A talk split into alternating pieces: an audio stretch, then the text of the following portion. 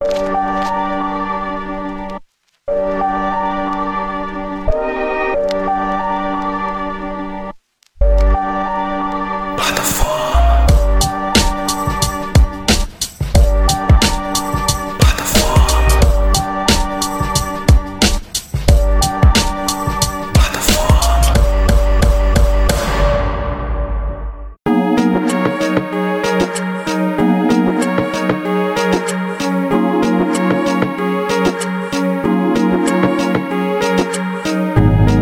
Galera, me chamo Jonathan Fernandes, está na plataforma de número 158. Estou aqui com ele, meu amigo Rafael Mazucato, trampa na mesma empresa que eu. Tive a, a honra, né, o prazer de conhecê-lo pessoalmente também no evento da empresa. Temos uma foto juntos, né? com a galera lá, muito da hora. E Rafael, muito obrigado por você ter aceitado o meu convite, meu amigo. Se apresente para quem não te conhece, né? Quem é o Rafael, para uma pessoa que nunca ouviu falar dele. E mais uma vez, obrigado. Valeu, Jonathan. Muito prazer, cara. Eu, eu sou o Rafael, é, sou de São Paulo, tenho 32 anos, dois filhos. E segundo o Jonathan, eu sou interessante o suficiente para estar aqui. Então, bora lá. Trocar uma ideia aí e ver o que sai desse bate-papo aí, cara. Exato. Esse bagulho é até engraçado, mano, porque, tipo, algumas vezes eu já ouvi, né? De convidados falar assim, caramba, mas é, é porque criou-se uma, uma mística de que convidado de podcast tem que ser famoso, né? Criou-se essa, essa mística, né? Essa, essa coisa de que tem que ser famoso. E, e o meu programa, ele, é, ele não é necessariamente não é necessariamente de figuras, mas sim de histórias. Então, por exemplo, eu acho que todo mundo tem uma história legal para contar. Todo mundo tem. Não tem essa pessoa que não tem uma história para contar. Ela pode não saber contar. Aí é uma coisa, ela pode não saber contar a própria história. Mas que ela tem, ela tem. E o meu programa também, ele é feito por, por amigos, né? Então, por isso que eu resolvi chamar você. Toda vez que eu gravo com um amigo, eu gosto de perguntar para a pessoa qual foi a primeira impressão da pessoa quando me conheceu, né? E não é porque eu sou narcisista, não tem nada a ver. Mas é porque eu quero saber, sou curioso, né? Qual foi a sua primeira sensação, a primeira impressão, Rafael, quando você me viu? Cara, eu, a primeira sensação que quando eu te vi foi, caramba, mano, cara é do Acre, tipo assim, né? Aqui o pessoal de São Paulo teve uma época, pelo menos na minha adolescência, que começou o negócio de internet, tinha até aquela brincadeira, ah, o Acre não existe, uhum. negócio de dinossauro, tudo, né? Aquelas coisas de internet. Aí a primeira coisa, pô, nossa, o cara é do Acre, veio do Acre, e tipo, a empresa contratou o cara do Acre. Eu pensei, cara, a logística de, de enviar o notebook para o Acre, a logística dele vir para cá. Não, eu tava curioso, cara, curioso de saber, né? Mas, cara, você é muito simpático, velho. Você é muito simpático. Então, você é comunicativo, então não, não teve, assim, uma, uma barreira, assim, pra gente trocar uma ideia e, e, e, a conversa fluir. É, foi engraçado que eu duvidei que o notebook chegaria para mim em tempo hábil, tá? Porque assim, eu tava fazendo o onboard e tal, e no celular isso, né? No celular. Uhum. Aí a, a Alana falou, não, teu notebook vai chegar. No dia que eu comecei, eu falei, tá, mas duvido muito que, que chegue. Cara, quando foi tipo uma, uma, uma e meia, eu acho, meu dia para uma hora, horário daqui, né? O notebook chega um pouquinho em frente de casa. Aí eu falei, caramba, mano, chegou. Uhum. chegou em tempo hábil, porque, cara, é, é distância do caralho, velho. É uma distância longa, né? E eu acho que a internet ajudou também. É. A internet ajudou muito a, a, a popularizar mais o, o, o, estado, digamos assim. Porque eu lembro de. Eu entrei na internet tarde, né? Eu entrei pra internet em 2000. Quando eu falo eu entrei pra internet, tipo assim, eu criei rede social, né? Tarde. Uhum. E em meados de 2012 para 2013, pô. Tipo assim, tarde, tarde, tarde. E eu lembro de ter grupos, né, no Facebook, é, grupos de, de nichados, onde tinha gente de todos os estados, assim, e, e a gente começar a trocar ideia, mas foi legal. E, e, cara, quando eu te conheci, também foi a mesma, mesma fita, pô, assim, eu tava num, num local totalmente novo para mim, né? De qualquer pessoa que sorrisse para mim, eu ia, eu ia achar da hora, e quando eu cheguei lá, todo mundo me tratou bem, por causa dessa mística também, né? Pô, o cara é do Acre, como é que é lá, enfim. Essas coisas que eu já, tô, já sou acostumado de ouvir desde que eu sou desde que eu sou gente, tá ligado? Sempre tem essa pergunta do, de como é que é lá, uhum. que lá. E eu meio que não, não tenho o que falar, porque para mim é uma cidade normal como qualquer outra. Só que eu entendo que, pô, né? Tem essa curiosidade, né? Mas, tipo assim, foi até um bagulho. Ah, pra você é padrão. Foi, é. É onde você nasceu, cresceu. Exatamente. É a cidade que se conhece, né? No dia que a Ana Lu, Ana Lu perguntou, pô, tem shopping aí? Eu falei, tem, pô, óbvio que tem, é capital. Ela falou, tem quantos shopping? Eu falei, só um. Ela falou, nossa, mas só tem um shopping. Eu falei, é, pô, Rio Branco é pequeno, mano, pra que, que vai ter mais do que um? aí, aí o cara começa a entender, né, o choque, né, de, de, de localidade, né, pô, que é inimaginável, uhum. tá ligado, ter uh, São Paulo para Rio Branco, né.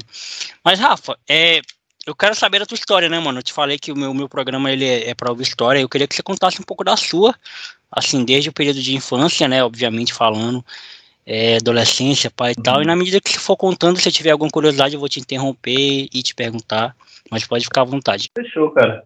Vamos lá. Bom, eu nasci e fui criado, bem dizer, ali no, no Jardim Rincão, ali, um bairro, um microbairro ali, próximo ao Jaraguá, a Perus ali, Pirituba, uhum. aqui em São Paulo. Minha infância foi, foi bem tranquila, cara eu, eu tenho, né, meu pai, ele já era um senhor de idade, né, eu, ele, eu sou do segundo casamento do meu pai, a diferença de idade do meu pai e da minha mãe ali era, acho que uns 30, é bastante, bastante, assim, não Pode lembro ao certo é, a diferença, mas era bastante, tanto que quando eu nasci, meu pai já tinha 60 anos. Né? E aí ele já era aposentado, tudo. Eu tenho um irmão, né? Meu irmão é, é adotivo, mas assim, adotivo para quem para quem conhece ele antes de eu nascer, né? Porque Sim. quando eu nasci ele já estava lá, então para mim é, é, irmão de sangue, entendeu?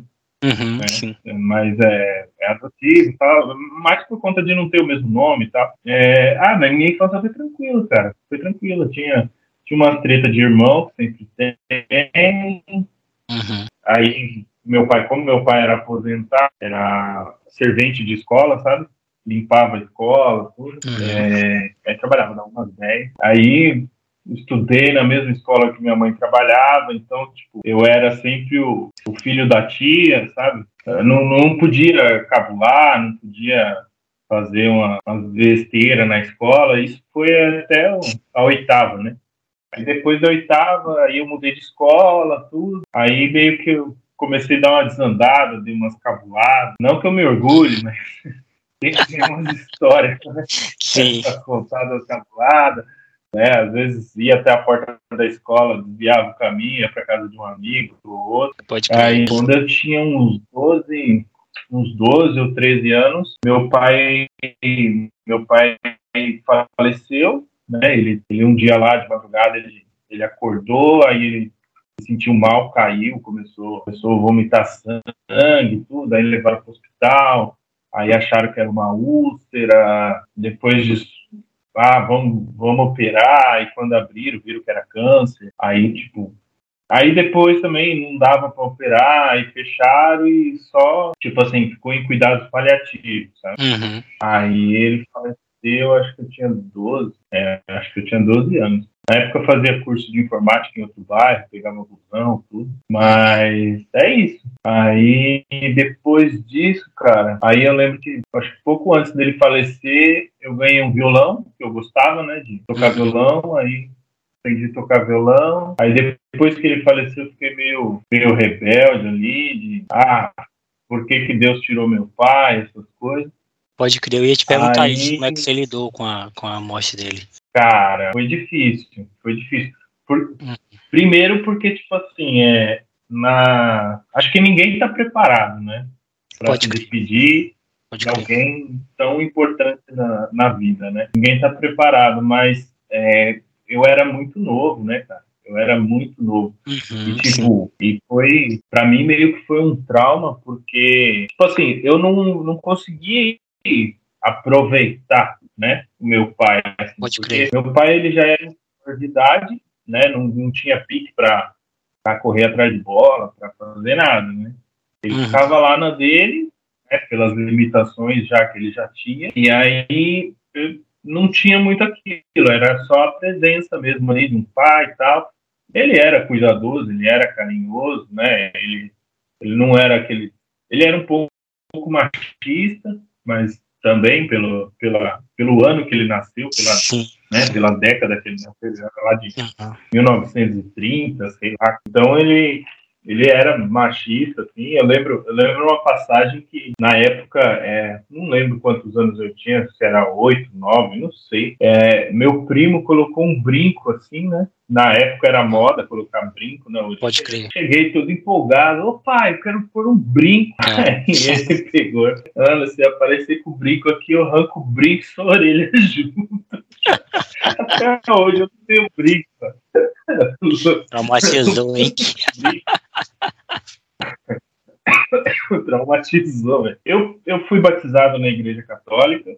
Eu fiz a primeira comunhão na igreja católica, né? Minha mãe insistiu para eu fazer. Mas, assim, eu não tinha tanta fé. Mas quando meu pai adoeceu, eu lembro que era próximo ali da data do. Acho que é São Judas Tadeu, que é o santo das causas impossíveis ali. É ali meados de outubro. Cara, eu lembro que, tipo assim, eu, eu rezei com toda a fé que eu tinha. Não era, muita, mas eu rezei toda a fé que eu tinha. Só que assim, no, na, né, na minha oração, eu pedia uma cura, né? Claro que eu não, né, pô, eu quero meu pai, meu pai vivo, meu pai com saúde, eu pedi uma cura. E aí aconteceu que ele faleceu, tudo, mas me faltou ali um, uma maturidade para entender que talvez é, a minha oração tenha sido atendida, porque se, se parar para pensar, ele ficou acho que só uma semana internado, então ele não sofreu, né? Uhum. Do momento que ele se internou, que foi onde ele passou mal até, o, até ele se falecer, é, ele, ele não sofreu. Mas para mim foi tipo assim, pô, arrancaram, entendeu? Arrancaram de mim o, o meu pai eu fiquei revoltado com Deus, xinguei Deus blá blá blá. Acho que faltou maturidade na época, né? Então, assim, para mim foi, foi, foi difícil lidar com isso, né? Aí a, caiu tudo nas costas da minha mãe, tudo, né? É, responsabilidade. Meu irmão era já tinha começado a trabalhar, mas tinha hora que, que dava umas sumidas assim, minha mãe ficava preocupada. Aí eu também comecei a sair, aquele negócio de adolescência, 13, 14 anos Uhum. Né? Com 13, 13, acho que foi um ano, um, um, ano, dois anos depois que meu pai faleceu, aí eu comecei a, a, a me, me coçar porque eu queria dinheiro. Porque os amigos saíam, eu ia sair, né? Tipo assim, eu, né? eu, eu nasci e fui criado no, numa família pobre. Né? A gente não, não era miserável a ponto de passar fome e tudo, mas a gente era pobre né? Uhum, eu moro num, num, num, bairro pobre, né? Não, não chega a ser né, um, um, uma favela, né? Favela, favelona, mas é um bairro bem pobre. Pode crer. Né, a gente, cara, é a, é a consciência social, né? A gente achar que, que tá bem de vida e, é. na verdade, se você é assalariado, você você é pobre e não sabe. Né? Exatamente. Você pode até ganhar ali 50 mil por mês, você vai continuar sendo pobre. você recebe de alguém isso, não é o seu dinheiro que está tá te, te devolvendo, você continua pobre. Então, assim, é, minha mãe teve que segurar um ter o meu dinheirinho, tudo. Aí comecei a fazer um bico numa mecânica, trabalhar numa mecânica lá de ajudante. Aí queria ser mecânico, queria ser mecânico. Não deu muito certo, não. Acho que eu passei uns seis meses lá e o, o dono lá era muito chato lá e larguei de mão, fui embora. Aí depois, depois disso, aí comecei a, a, o primeiro ano do colégio. Só que nisso, cara, acho que em meados de 2000, meu pai faleceu em 2003. Eu acho que em 2005, se eu não me engano, foi em 2005. Minha ou 2004, agora eu não lembro. Minha avó faleceu, né? A gente era muito apegado na minha avó, tanto que assim, na minha infância a gente, a gente ia muito ali para a casa da minha avó, tinha uma penca de primo, minha avó tinha, tinha 11 filhos, mais dois agregados que ela ajudou a criar, então aí quando juntava, juntava todos os primos, juntava todos os tios, tudo. Então assim, aí em 2004, 2005 minha avó faleceu, aí foi um baque né? Porque, tipo assim, né, pra minha mãe ali, claro, foi um baque pra família inteira, mas pra minha mãe eu acho que foi um baque muito, muito forte, porque logo na sequência, assim, ela descobriu um câncer de mama. Caramba. Né? Tipo, já estava bem avançada e ela precisou operar, tirou um, um, pedaço do nervo aqui debaixo do, da axila aqui, aí ela operou tudo. Aí, beleza, foi um tratamento difícil, tomou quimioterapia, fez radioterapia, comeu banco de água amassou ali no tratamento, mas beleza, sobreviveu, bola para frente. Minha mãe, minha mãe sempre foi um, um exemplo ali para mim de, de, luta, de perseverança. A bicha foi muita guerreira, mano. a vida inteira foi ali guerreira. Tanto que passou Passou cinco anos, aí só vou fazer um paralelo da história da minha mãe. Passou cinco anos, ela teve o câncer de mama na outra mama, né? Lá em 2011, mais ou menos. Uhum. Teve na outra mama, teve que operar também, arrancou a outra mama, né? Ficou sem as duas mamas.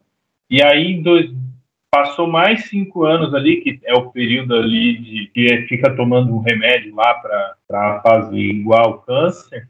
Uhum. Aí voltou nos ossos. Aí ela teve câncer nos ossos, só que no, no osso não tem muito o que fazer. Você fica ali no banho-maria, sabe? Sim. É, pelo menos o que eu entendi. Na época ela ainda ela tinha parado de fumar, né? Ela e meu pai sempre fumou muito.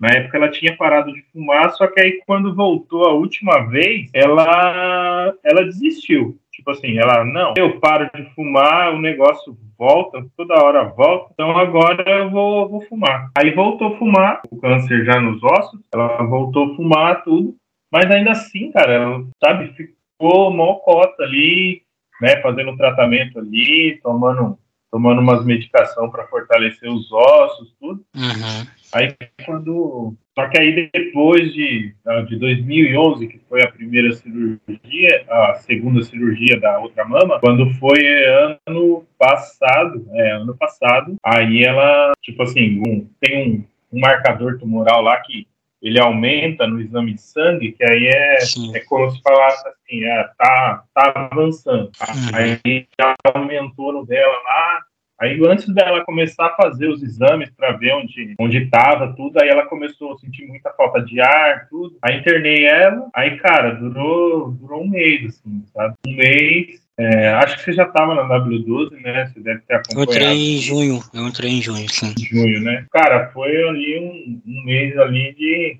porque assim, ela internou, aí uma semana depois os médicos já, já vieram já e falaram, olha, ela não aguenta operação e ela não aguenta tratamento, né? Então, tipo assim, não tem o que fazer.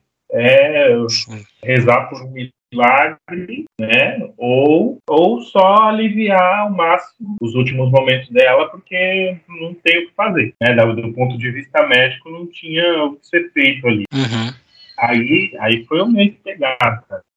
Foi o mês, da, o mês da, da choradeira, do luto ali. E aí a gente optou por, por não falar para ela, né? Para não, não, tirar as esperanças dela, né? Até porque o milagre pode acontecer. Uhum. É, não aconteceu o milagre que a gente gostaria, mas acabou que eu acho que ela foi em paz, ela foi tranquila. Uhum. Né? E aí foi isso. Mas é, voltando lá, né, que eu só fiz um paralelo para contar a história ali da, da minha guerreira, uhum. é, voltando lá, cara, aí eu, depois do, da minha revolta lá que eu pai, tudo, aí eu fui convidado para fazer parte de um, de um, grupo de jovens lá da igreja, fazer encenação lá da Paixão de Cristo. Uhum. era figurante, fiz lá um negócio. Aí de lá me convidaram para fazer parte de um outro jovem, que é a Juventude Apostólica de Xanxter, que é, não sei se, se por aí você já ouviu falar, que é da Mãe Rainha. Já ouvi falar, mas é por aqui eu não sei se tem. É, acho que não tem, cara. Eu acho que não tem. Do lado do Acre, acho que não tem. Tava tanto ali pro, pro Nordeste quando, quando eu participava, mas acho que não chegou na região Norte ainda não. Então, aí era basicamente assim, era um grupo de jovens, né? Era uma juventude, e aí era uma juventude que separava né, os meninos das meninas, tal, tinha toda uma formação, tudo. Aí fui, fiz parte, tudo, fui ver os papas, vi o Bento XVI quando ele veio para São Paulo, depois vi o, agora o último, que é o. Cara, qual que era mesmo? Até esqueci o nome do Papa. Né? Esse último Papa, qual que é o. Eu vou ter que dar um Google, que eu também não sei. Eu deveria saber, mas eu não sei. Francisco. Papa... Isso, isso. Deu, deu, deu branco.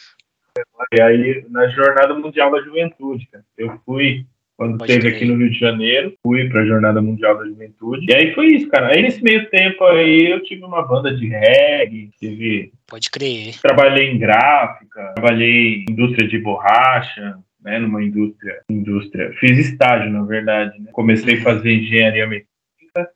Aí no segundo ano eu fiz um estágio numa, multinacional, mas em engenharia de processo. Aí trabalhei lá, depois trabalhei numa indústria de plástico, e aí era, era uma empresa pequena, mas fiz de tudo lá. Nem emiti nota, fui motorista, operador de máquina, gerente.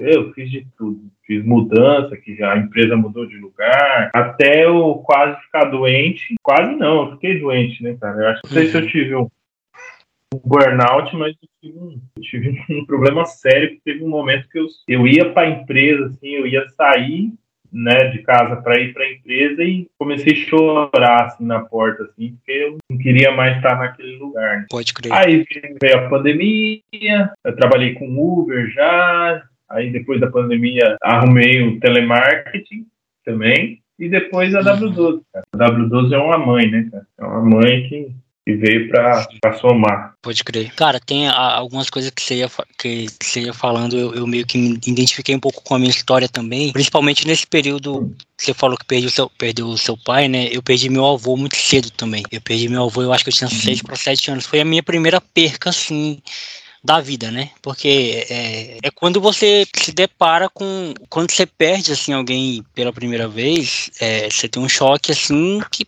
você não é acostumado. Eu lembro até hoje, quando a minha mãe. É, é, essa imagem está na minha cabeça e vai ficar para sempre, né? Quando a minha mãe me dá. A, a, ela atende o telefone, telefone fixo na época, e, e olha para mim, assim. Minha mãe não sabe esconder, né? Assim, ela olha para mim e ela usa uma palavra que até então não conhecia, é a palavra faleceu. É, essa palavra eu desconhecia, eu não sabia, eu não sabia o que, que essa palavra significava. É, ela fala: teu avô faleceu. E eu não sabia o que essa palavra significava. Tipo, a primeira vez que eu escutei essa palavra, que eu entendi o peso dela, que, o que ela significava foi no morte do meu avô. Eu ainda não tinha entendido, né, até chegar no velório e tal, e ver ele lá. Pra criança, né, é uma coisa muito nova, porque, tipo, você imagina a imagem do seu avô ali, brincando com você, né, meu avô gostava muito de mim, tipo, era, eu era praticamente um filho para ele. Eu acho que eu fui, fui o primeiro primeiro neto dele. É, eu e meu. Não, meu, meu, primo é mais velho que eu. Meu primo foi o primeiro, foi o segundo. Então, tipo, é, e aí você vê no, no caixão aí a ficha cai, né? Pô, meu avô uhum. morreu. Aí eu chorei, lembro de ter chorado muito e tal. E aí onde eu tive pela primeira vez a minha, minha primeira, minha primeira, eu acho que única também, é, grau de ateísmo foi, foi nesse momento, eu criança ainda, né? Eu lembro de, uhum. de voltar para casa depois daquele dia e olhar, ficar olhando pro teto, ficar olhando assim, a, a, as, as telhas, né? As divisórias das telhas uhum. e tal. E eu ficava sempre numa brisa, tipo, coisa de criança, tipo, ai, o que que tem acima desse céu, e acima desse céu, e acima desse, e acima desse. Aí como é que Deus é, é se Deus não tem pai, como é que ele nasceu? Eu ficava nessa, nessa, nessa pira, né? E aí eu peguei e, questionei pela primeira vez, assim, fração de segundos, acho que 20, 30 segundos durou, o meu ateísmo durou 30 segundos. Onde eu falei, cara, eu acho que tu não existe, ou se tu existe, tu não tem tanto poder assim, como dizem, porque como é que tu leva o meu avô, né? Aí depois que passou essa brisa, eu comecei a falar, ah, não, mas é a vida, né? A gente nasce, cresce, vive e morre. Assim. É, meu avô foi primeiro. Depois eu perdi outras pessoas e tal, mas de família, assim, eu acho que foi só ele, assim, muito próximo, né? Perdi parentes mais distantes, mas meu avô, assim, foi, foi o mais próximo. E, e eu lembro de ter, de, os dias seguintes, não consegui ir pra aula. Inclusive, eu, eu, até fiz uma música em homenagem ao meu avô. Tem um rap é. lá, depois eu te mando, depois eu te mando. E onde eu falo dessa minha experiência, assim. Então, o que mais, isso que você falou, elucida muito também a minha experiência. O que mais me, me, me chocou não foi nem tanto o fato dele ter partido, foi o ter perdido a oportunidade de ter vivido momentos com ele, né? É. sabe, tipo assim, pô, como seria se meu avô estivesse aqui? Como seria se meu avô visse isso? Como seria se meu avô. É, é, é sempre o cara, como seria? E mais recente, eu perdi meu melhor amigo no acidente de moto, né, 2020. É, aí o choque foi muito maior, assim, porque aquilo, né, é, é, você não estando preparado, mas você sabe que naturalmente seus pais, pela idade, vão morrer primeiro que você, né, naturalmente seus avós vão morrer primeiro que você. Agora, quando seu amigo que tem a sua idade, tipo, morre, sabe? Aí, cara, aí foi, foi péssimo, foi péssimo, foi péssimo. Eu, eu quase que entro em depressão, assim, não tinha ânimo para nada, questionei muitas coisas, não questionei Deus, mas eu questionei muitas coisas na minha vida, na, na minha existência, e, e, e meio que, que obrigatoriamente tive que mudar, né? A vida, tipo, me mudou depois disso, né? Existe um Jonathan antes desse dia e, e após esse dia. E aí, onde todos esses papos clichês que a gente escuta, né? De valorize sua vida, dê valor a quem você ama, blá, blá, blá, blá, blá, blá, blá que, é, que é muito discursivo, né? É muito teórico, é muito uhum. cheio de, de, de jargões, filosofias e tal. Ele cria uma cara, né? E, na prática, ele cria um sentimento, ele cria uma dor, onde você tem duas opções, e é só essas duas opções, né? Ou você pega isso, uhum. aprende com isso na marra, porque foi um choque que você teve e, e, e tenta melhorar como pessoa, uhum. ou você pega tudo isso e piora. Piora não no sentido de ser um ser humano pior, mas assim, é que é, é uma dor muito grande, pô. É uma dor muito forte perder alguém, tá ligado? Porrada, né? Porrada a porrada. É, é, te derruba. Tem gente que, que não se recupera nunca, pô. Tem gente que perdeu mãe com 10, 20, 30 anos até hoje não se recuperou, né? Uhum. De tanto que, que não conseguiu lidar. E assim, a gente não é. A gente também não é obrigado a, a lidar com isso, né? A gente, a gente não é obrigado a aceitar. A gente pode se conformar porque não tem o que fazer, né? Mas assim, é difícil, né? É por isso que eu te perguntei na hora que você falou do, do seu pai, e eu te perguntei como que você lidou e tal. É, cara, eu, eu vou ser bem sincero, cara. Eu não lidei de uma forma simples, não, cara. Até, tipo, hoje, inclusive hoje eu ainda faço terapia, tudo, mas é, tem horas que volta é, o assunto. Eu percebo que, que muitas coisas do meu pai ainda ainda se refletem em mim, tipo, a, atitudes, é, o jeitão dele, ficar quietão no sofá ali, paradão, eu vejo que, e, e tipo assim, e, e eu perder meu pai cedo, né, mas assim, meu pai, diferente, por exemplo, né, do seu amigo que, que tinha a mesma idade, meu pai já era de idade, então, tipo assim, tanto que foi, foi um dos, dos gatilhos para eu ser pai é, mais cedo na minha vida, né?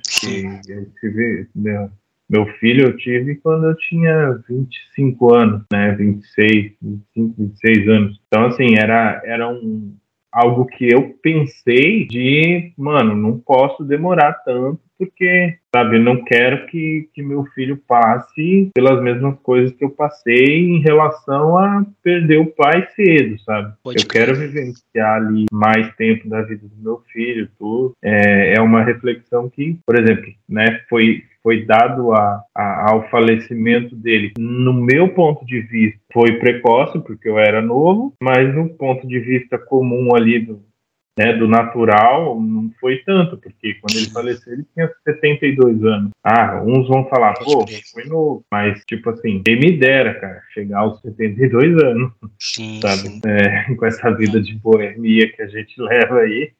Uhum. quem me dera. Então, cara, é, mas é tipo assim, é, eu até até te perguntar, cara, o que, que você acha? Tipo assim, você acha que. Porque assim, outras culturas, o pessoal lida melhor, né, com, com a morte. Na África, né, por exemplo. É, na África, no México, no, México, no Japão, entendeu? Tem, tem outras culturas que o pessoal lida muito melhor com a morte. Acho que faz parte da nossa cultura a gente não estar tá preparado para a morte, né? Não sei Sim. se é uma questão de da religião, né? Que, né, o cristianismo tem aquela coisa do, do, do morreu, tem aguarda o julgamento final e, uhum. e aí vai vai para um lado, vai para o outro e tipo assim, ou você se lascou ou você se deu bem, e se é isso, né? Se é, faz parte da religião, da cultura que, que você acha, mano? Você acha que... Eu acho que é, eu acho que a, a, religião ela tem muita influência nisso, pelo nosso país, né? Por ser um país majorit majoritariamente cristão, apesar uhum. de ser um regime laico, mas não tem como é inevitável. É um país cristão, né? Você, você vê pelo nome da cidade, São Paulo, Santa Catarina, não tem é um país cristão, pô. É, é, é laico só no, só no nome. É, no regime, né? Tipo assim, nenhuma religião é, conduz, e graças a Deus que não, né? Nenhuma religião conduz, tipo que nem o Estado Islâmico, por exemplo. E sim, que continue sim. assim, sendo laico, que continue assim. Sim. Eu digo, eu digo só no nome porque assim, né? É, você vê que é nítido a diferença, por exemplo, de, um, da, de como eles lidam com outros tipos de religião religiões africanas, religiões é. É, asiáticas. Então, eles têm, eles têm muito disso. É, Principalmente nos feriados, né? Não existe feriado. É, de, é. de, como é que é o nome daquela festa lá? Do, uma festa muito da hora, inclusive. É, Cosme e Damião. Não tem esse feriado, né? É, não tem, não tem. Pra feriado judaico, por é, exemplo. Não tem. Os feriados são tem. cristãos. Sim, os feriados são todos cristãos. E ainda digo mais, né? São cristãos católicos, né? Porque né, não é só o, basta ser cristão, é cristão católico. Tipo assim, não tenho nada contra, né? Já, já fui católico, né? Hoje, hoje eu me considero apenas cristão, né? Não, não vou em igreja evangélica, não vou em, é, na igreja católica, né? Até porque, cara, eu vou ser bem sincero, eu me desiludi, sabe, com porque as igrejas são feitas por homens, né? E homens, Sim. cara, e eu me incluo nisso, entendeu? Tem, claro. tem a parte de, de hipocrisia, tem a parte do, da falha ali humana e uhum. não me agrada, cara. Não me agrada e, e aí eu me, me desiludi, tá? Tem muito tem muito ego, tem muita soberba, tem, tem igreja que faz tipo como se fosse uma hierarquia ali, parece uma empresa até, sabe? Ah, não, você é responsável Sim. por isso. Aí o pessoal infla o ego, sabe? Uhum. Acha que é melhor do que os outros só porque tem, tem um, uma posição de responsabilidade ali, né? É tipo, tipo político, né? Que tá ali para servir e acaba que eles, eles só pegam a parte do poder, não a parte do servir, né? Uhum, Tô generalizando, eu sei que tem político legal, bacana, mas generalizando ali porque é o sentimento que o brasileiro tem com tanto político, todo o funcionamento público ali, né? Uhum, Eles estão ali só mais para deveriam estar tá ali para servir também, né? Muito mais do que, do que ter o poder, mas eles ficam muito, muito mais vislumbrados com o poder. E acho que é da natureza humana isso, né, cara? Uhum, sim. Tá bem interligado, inclusive, né? Tipo, essa coisa de como a gente lidar com a morte, né? É, é eu, eu lido, eu olho muito para para a questão cristã, eu também sou cristão, né? Então eu olho muito para essa questão cristã e, e eu tenho até uma visão bem realista da parada, né? Tipo, alguns acham pessimista, né? Eu prefiro achar que é uma, uhum. é uma visão bem realista, assim, porque a dor ela é iminente, não tem como não tem como. O luto, inclusive isso biblicamente falando, o luto ele, ele, ele vai acontecer. Ele é iminente, independente de como você lide com ele, né? Tem pessoas uhum. que lidam com o luto de pô, é, eu lembro muito bem, né, no caso, quando a Marília Mendonça morreu, aí a, a Maia, não sei se foi a Maiara ou a Maraísa, que elas são gêmeas, né, mas uma das duas tava, tava tipo, sem reação, né, tava totalmente, tipo, dopada, assim, e, e, rindo, né, e o pessoal achou estranho aquilo ali, mas é, é a forma dela lidar com o luto, cara, é anestesiar. Ela estava anestesiada. Então, e eu acho assim, eu, eu me preocupo muito com a forma como as pessoas que ficarão com a minha partida, como elas ficarão, entendeu? Porque eu já perdi uhum. pessoas e eu fiquei um mal. Mas assim, eu não vou ter mal o que fazer, eu vou estar morto, pô. Não tem como voltar e, opa, desconsolar, não tem. Uhum.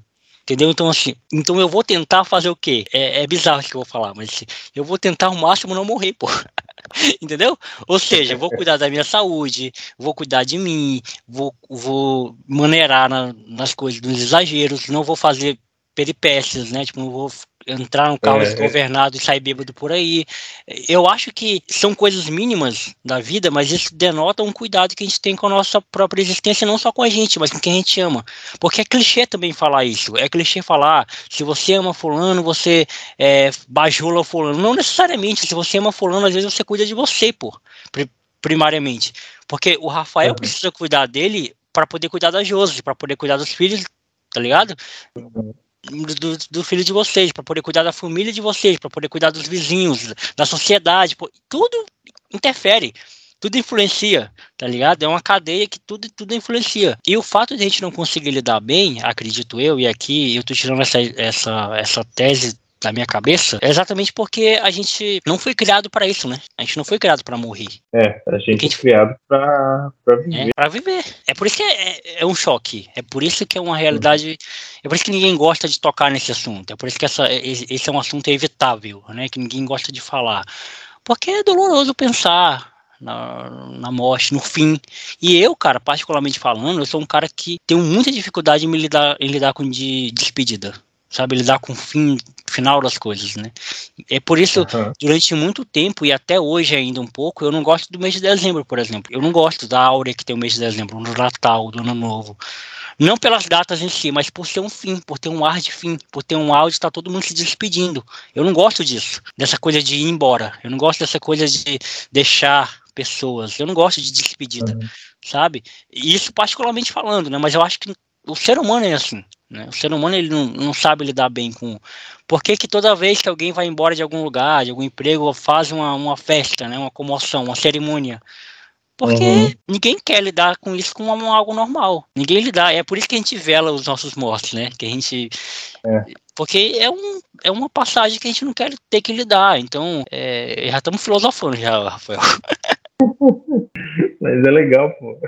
É legal, é legal você, Mas é meio que isso, né? conversar. Porque é engraçado, cara. Eu, quando eu era muito, muito pequeno, pequeno mesmo, assim, sei lá, uns 6, 7 anos, eu começava a pensar no, no existir e não, tipo assim, não tinha lembrança do antes, do que veio antes, né? Igual tinha a novela lá, Viagem, que tem o um negócio da reencarnação, tudo. Eu não tinha lembrança do antes e eu não tinha perspectiva do depois. Então, tipo assim, eu entrava em pânico imaginando, morreu, acabou. Tipo, acabou, acabou.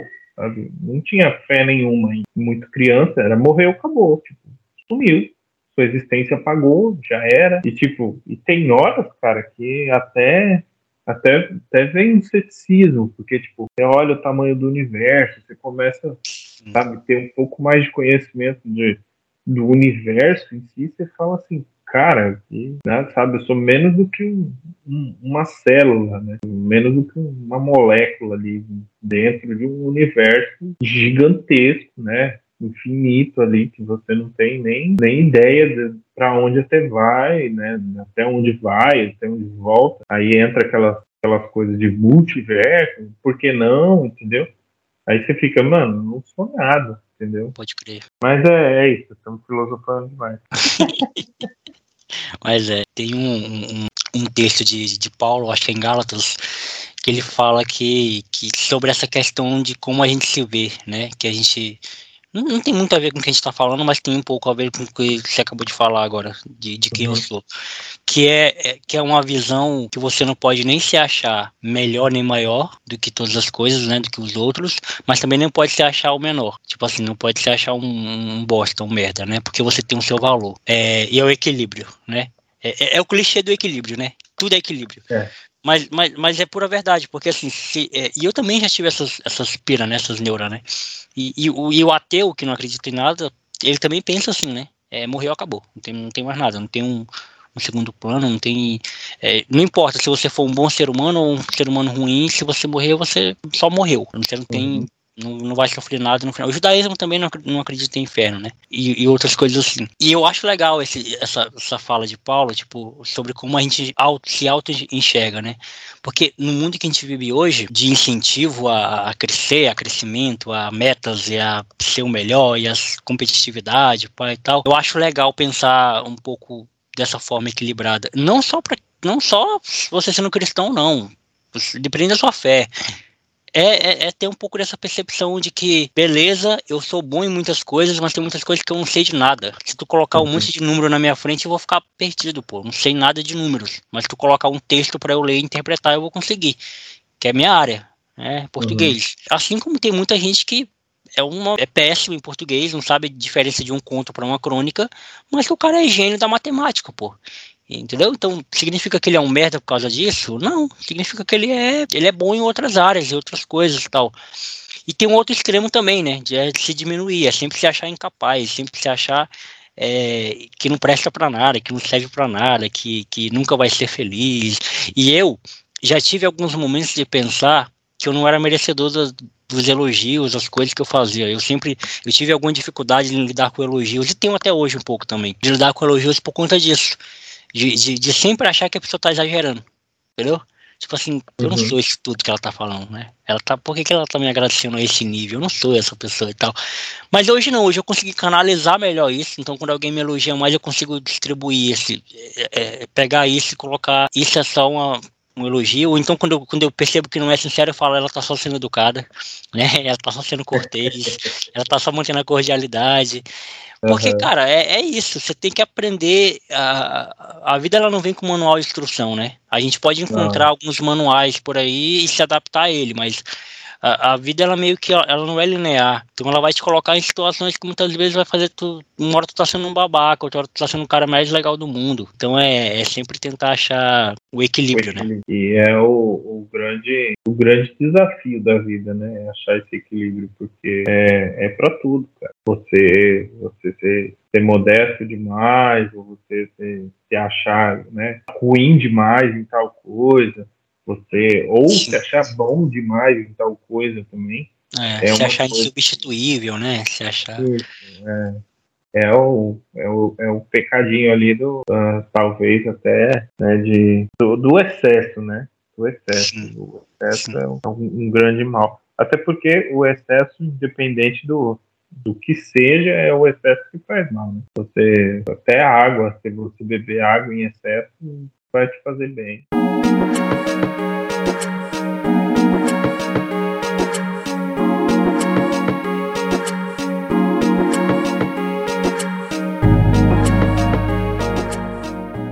Então, cara, aí minha vida é, é, mais ou menos isso. Aí depois. Aí tem, tem, tem as namoradas, que namora um pouquinho, acho que vai casar no caso. Sim. Aí namora mais um pouquinho, noivei, e quando penso que não, também não casei. E aí a Jo. A Jo foi tudo muito rápido, cara. Conheci ela, conheci ela pelo Tinder, pelo Tinder. Caramba! Então é o segundo cara que passa por aqui que conheceu é, a esposa pelo Tinder, o Teru também. É, então, cara, eu conheci ela pelo Tinder, pelo Tinder e, e depois, tipo assim, a gente se conheceu, só que ela, cara, foi uma sensação assim, parecia que eu conhecia ela há muito tempo, sabe? Tipo assim, de, de, de, vidas passadas até, sabe? Porque era um negócio tão. O match foi tão, tão forte que fiquei com essa impressão de já conhecer ela há 20, 30 anos já. Nem tinha tudo isso de idade, mas parecia que eu conhecia ela a vida toda. E aí foi rápido, cara. Em seis meses assim, a gente já, já tinha planejado casamento casamos, fizemos festa, e depois de, depois de um, um ano de casado, aí o Arthur nasceu, né, ela já tinha o Gustavo, né, do primeiro casamento, é, aí ele vive com a gente desde então, né, já vivia com ela, eu que, que entrei para a família ali de agregado, e, cara, aí é a metade da, da minha maçã aqui, cara. Não tem, é uma mulher espetacular, mano. Maravilhosa. Ela, ela também não enxerga que é tudo que ela é, mas ela é foda. Pode crer. Você conheceu a Josi em que momento da sua vida? Você tava, tipo, trabalhando onde? Você morava com seus pais ainda? Como é que foi? É, eu morava com a minha mãe, só que na verdade, assim, eu conheci. É, eu, porque assim, lá na minha mãe tem a casa, tem a primeira casa de baixo, assim, uhum. aí no fundo da casa tinha um quartinho com banheiro e minha mãe morava numa casa em cima dessa casa de baixo que ela tinha construído com meu pai ainda quando era vivo, né, com, uhum. com a minha tia, não sei que rolo que foi, minha tia construiu, depois não sei. Alguém construiu a casa de cima e aí minha mãe morava na de cima, alugava de baixo uhum. e aí o do fundo, ela durante muito tempo ela alugou, só que aí o último inquilino que saiu, eu cheguei e falei, não, mãe, dá o quartinho do fundo lá, já tinha 22, 23 anos já. E Pode crer. um pouco mais de privacidade desci morar no quartinho lá, mas no mesmo quintal da minha mãe, né? Uhum. Trabalhava, eu trabalhava numa indústria, na, na indústria de plástico, né? Que foi onde eu mais trabalhei, que fiquei lá sete anos, uhum. e era onde eu fiz de tudo, né? Dirigi caminhão, emitir nota, fui líder, babado filho do dono. Caramba.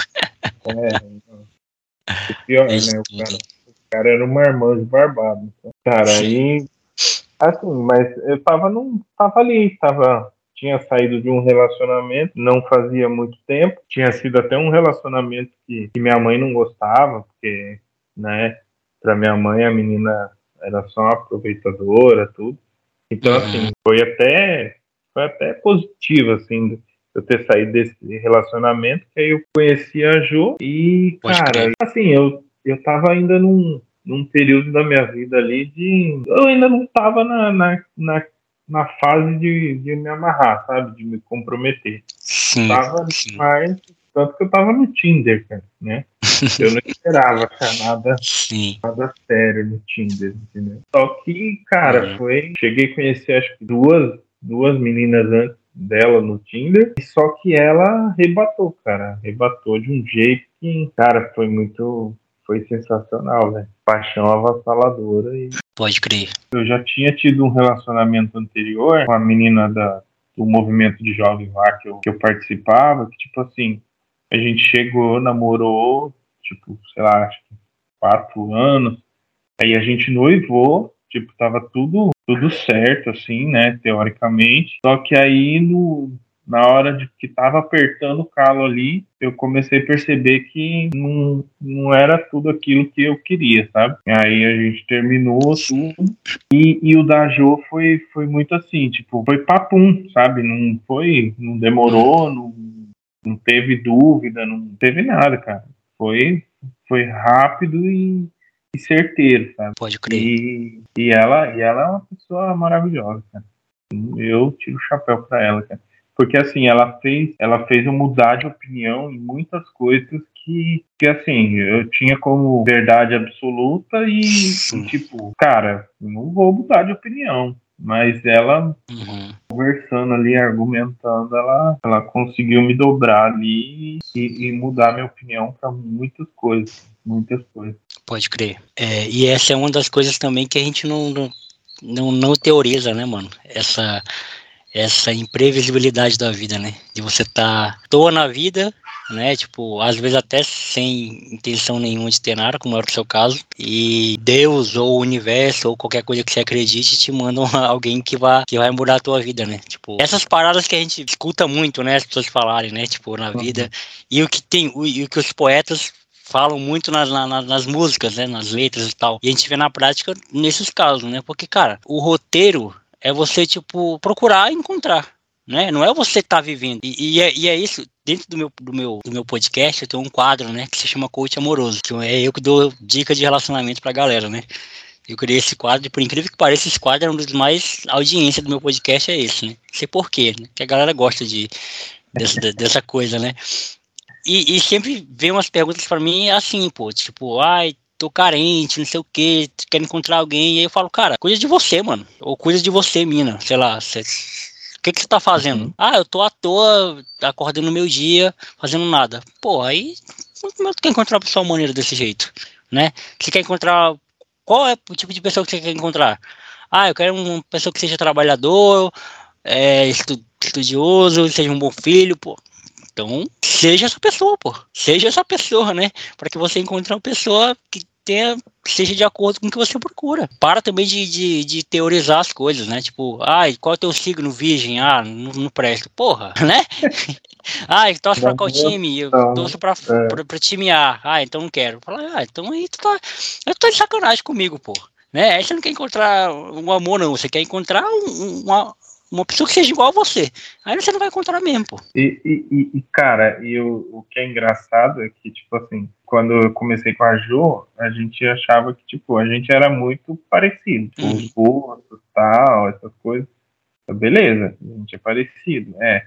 Mas, cara, agora a gente tem sete anos de casado já, é pra oito. E aí, o, sabe, a gente percebe que a gente é muito diferente. Aquela frasezinha clichê, sabe? O que falta em mim e eu encontro em você.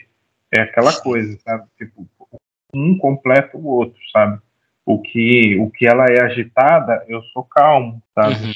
Uhum. O, ela, ela interpreta textos, né? Igual você estava falando, cara. Eu não sei a diferença dessas duas coisas que você falou aí, não. Conta em crônica. Eu não sei, é, eu não sei, cara. ela sabe, entendeu? Só que na hora das contas, ela passa para mim, entendeu? Então, pode tipo crer, assim, pode crer. É, é uma coisa que, que, que é isso, cara. Tipo, é, é clichê, tudo, mas é aquela coisa, os opostos se atraem. Né? Então, tipo assim, não é que é totalmente oposto, entendeu? Você não vai viver em pé de guerra com uma pessoa que discorda 100%. Jamais, né, pô? Tem coisas que é, não dá. É, mas é, é aquela coisa, tipo, cara, eu se eu pudesse dar um conselho amoroso para qualquer pessoa, eu diria, cara, primeiro, seja o melhor amigo dessa pessoa, sabe? Porque através de uma grande amizade, cara, se nascer um amor ali, se nascer uma paixão, é genuína, cara, sabe? É uma genuína. Porque depois, cara, é, é clichê isso, mas Tipo assim, a paixão passa. Pode crer. Entendeu? Paixão dura ali seis meses, nove meses, entendeu? Nasce e depois já era, passa. E o que fica, mano, é o respeito, o que fica é o companheirismo, entendeu? Uhum. Assim, você vai envelhecer do lado da pessoa.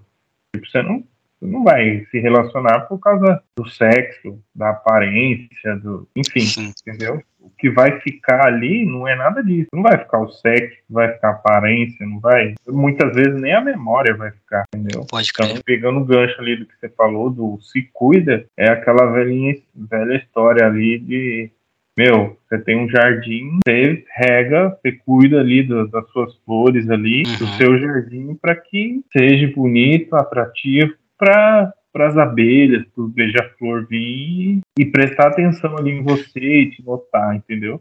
Papo reto. Não adianta você tá com a, com a terra revirada lá que você não vai achar nada, entendeu? Nem minhoca. Papo reto, papo reto. E, e, tem uma parada que eu falo, eu falo direto sobre isso, tipo, conversando com minha avó, né? Que em volta e meia eu troco ideia com minha avó. E, e, também essa coisa da aparência, essa coisa, tipo, do, do ser e o tentar ser. Fingir ser uma pessoa é muito mais difícil do, do, do que você só ser você, né? E, e a gente vive, não sei se a gente vive ou se sempre foi assim, mas assim, tem muitas coisas da performance, né? É o performar, é, é, é, ser o mais atrativo, é ser o mais bonito, é ser o, o, o, que, o que não falha, o que não erra, é ser o, o, o reto, o corretinho. E, e aí quando a pessoa te conhece no convívio, né? É, no dia a dia, porque conviver é difícil, cara. Conviver é foda. É por isso que eu falo, não, não dá para ser totalmente oposto. E também não dá para ser totalmente igual, pô. Porque a convivência ela vai, ela vai te exigir que quando a pessoa falar, você tem que ficar quieta para esperar o ânimo dela acalmar, depois você vai lá e fala. É, eu, particularmente, sou uma pessoa muito estourada. Eu sou uma pessoa uhum. muito, muito, muito chato, né? Eu sou chato. E chato, às vezes, com coisas que eu não, não deveria ser. Por exemplo, eu não gosto de sujeira. Eu vejo uma coisa suja, eu tenho que lavar, tenho que limpar. E eu peguei isso da minha mãe, inclusive, né? Minha mãe também é muito assim. E aí eu namorava com a, com a menina, a gente, a gente quase foi casado um período, né? A gente, ela praticamente ela só, ela só ia na casa dela para buscar roupa, mas dormia lá em casa todas, todas as noites. E, e, a gente teve muito conflito por causa dessas coisas mínimas, sabe? Tipo, ela fazia um, mais arroz do que precisava, estragar arroz. Ela não lavar, é, não secar a pia quando lavava a louça. E assim, e não é que, tipo assim, eu sou chato do nível que eu vou, a pessoa fez, eu já vou xingar ela. Não, eu vou, né? Eu vou administrando, eu vou falando, ó, oh, não é assim e tal. E conviver é isso, conviver é difícil. Então, é como você falou, a performance vai embora, pô. Ela fica nula diante de, dessas questões. Que é o você tolerar, é o você, é o você respeitar, é o você ser paciente, é o você ser compreensivo, é você ceder muitas vezes. Uma parada que você não tá afim por causa do outro. Isso é amor, né? No fim das contas, né? Isso é, é Pô, a minha relação com os meus amigos, por exemplo. Meus amigos odeiam pagode, pô. Mas ontem mesmo, eles estavam lá comigo no pagode. Por causa de mim, pô. Da, da minha companhia, da minha presença, tá ligado? Isso é amor. Entendeu? Tipo assim, a gente vive muito a questão da performance, do tá mostrando, tá demonstrando, é, postando em redes sociais, né? Tipo, dando a entender de que tá preocupado, dando a entender de que tá ativo, sendo que, cara, isso aí não demonstra nada, né? Isso aí não, não quer dizer nada, porque no off, né, quando você precisar de uma, de, uma pessoa do lado, é aí onde você vai ver quem realmente está disposto a te ajudar, a ser teu amigo. E a gente está falando aqui num, no sentido de relacionamento geral, né? Óbvio que você deu o contexto da Josi, que é sua esposa, Sim. mas em, em todos os tipos de relacionamento é essa parada, né? Sim, e cara, eu acho que isso aí, é, é o que você falou, é muito, é, é muito verdade na questão do da pessoa, né, performar ali, da pessoa ela se fazer de, de coisa ali, é, a máscara que ela veste, mas eu acho que isso, cara, é, é, talvez não dê para generalizar, mas pelo menos comigo veio com a maturidade, tipo assim, porque eu fui muito, durante muito tempo, cara, eu fui uma pessoa é, que colocava uma máscara ali, né, de, de bom garoto, tá tudo bem. Cara, tinha muita dificuldade de falar não, sabe? Pode crer. É, Pode principalmente crer. assim, para pessoas mais velhas, vai, sei lá, é, tio, um colega de trabalho, uma tia, né, uhum. ou qualquer, qualquer pessoa, assim, amiga da minha mãe, que fosse mais velha, sabe? Tinha muita dificuldade Pode de crer. falar um não, assim, sabe? A pessoa falar assim, ô, oh, faz tal coisa pra mim, faço. Ou oh, faz, às vezes não podia, cara. Às vezes me, me enrolava e fazia, né? Mas é. e, e, e, eu vestia a máscara ali e a pessoa, pô, nossa, né? Olha só, não sei o quê. E por dentro eu tava assim, não, mano, eu vou me atrasar, eu não posso fazer isso, não é. é sabe? Não era nem maldade de falar assim, não. Sim. Mas era coisa minha, que eu não, eu não conseguia, cara, falar não. Uhum. E aí, com a maturidade, aí eu comecei a perceber que, cara, tipo assim, a pessoa, eu, né, você, não sei se tá todo mundo, se vai ser assim com todo mundo, de vir com a maturidade, se alguém vem de fábrica assim, entendeu? Ou se alguém nunca vai ter. Mas, tipo assim, é, cara, quando você, pelo menos comigo, quando, quando eu percebi que eu não preciso vestir uma máscara, e muito pelo contrário, uhum. melhor que eu não vista e as pessoas me conheçam como eu sou. Claro.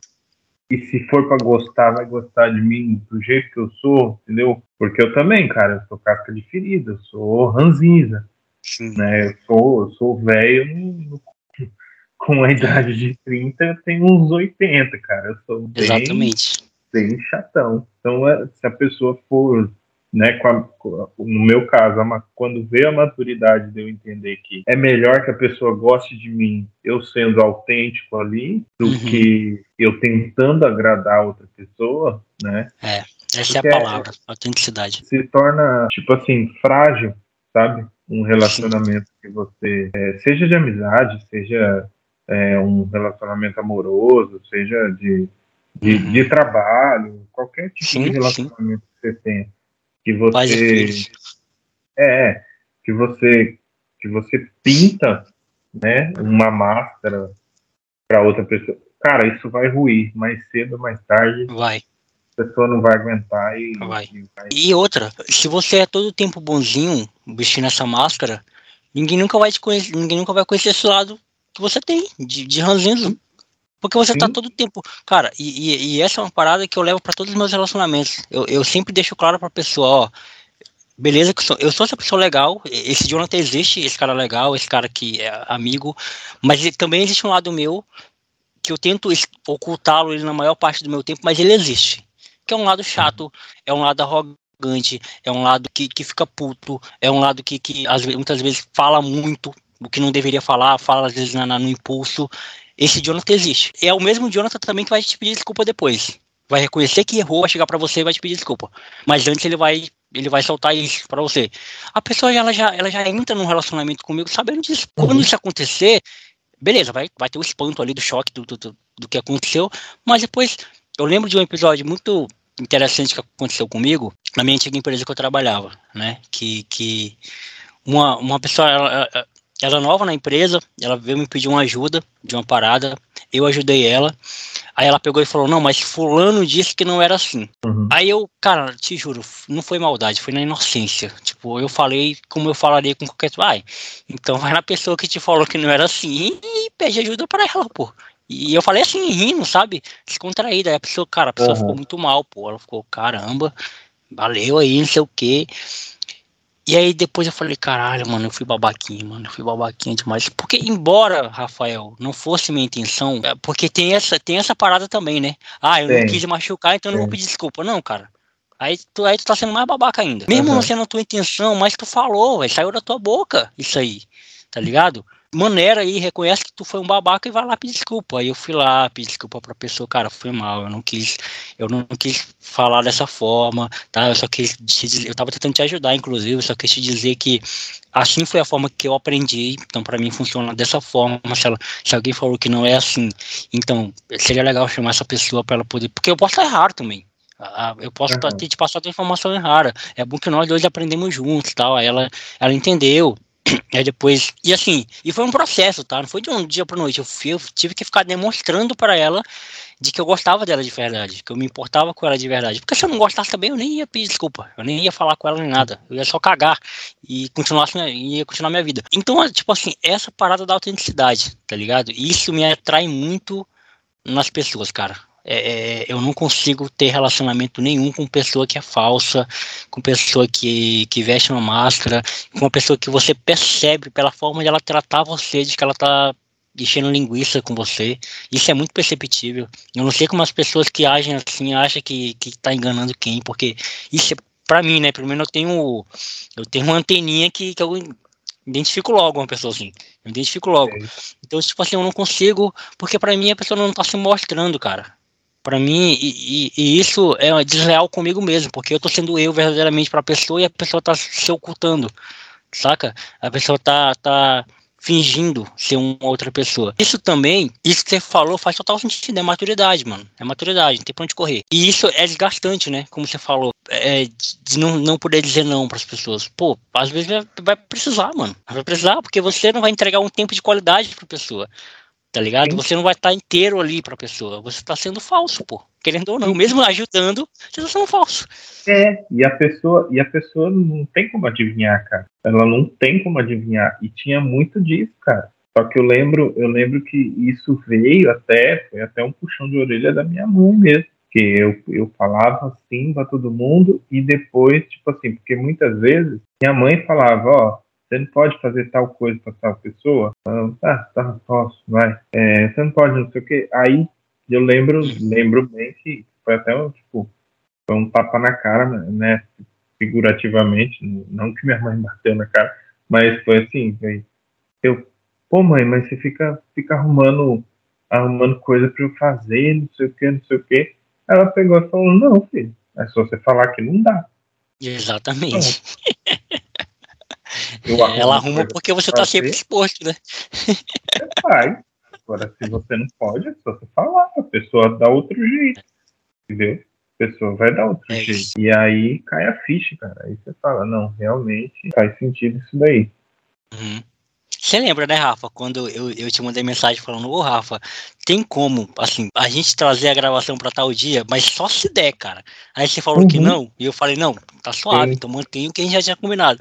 É isso, cara, no final das contas é isso, você, ninguém tem obrigação nenhuma de te ajudar em nada, né, é, é até algo que é polêmico que é uma opinião que eu tenho. Tipo assim, a pessoa, ai, fulano é bilionário e não ajuda as pessoas. Pô, ele não tem obrigação, pô. Ele é bilionário uhum. porque ele conquistou o dinheiro dele. Ele não tem obrigação de ajudar ninguém, nem a família dele. Ele ajuda se ele quiser.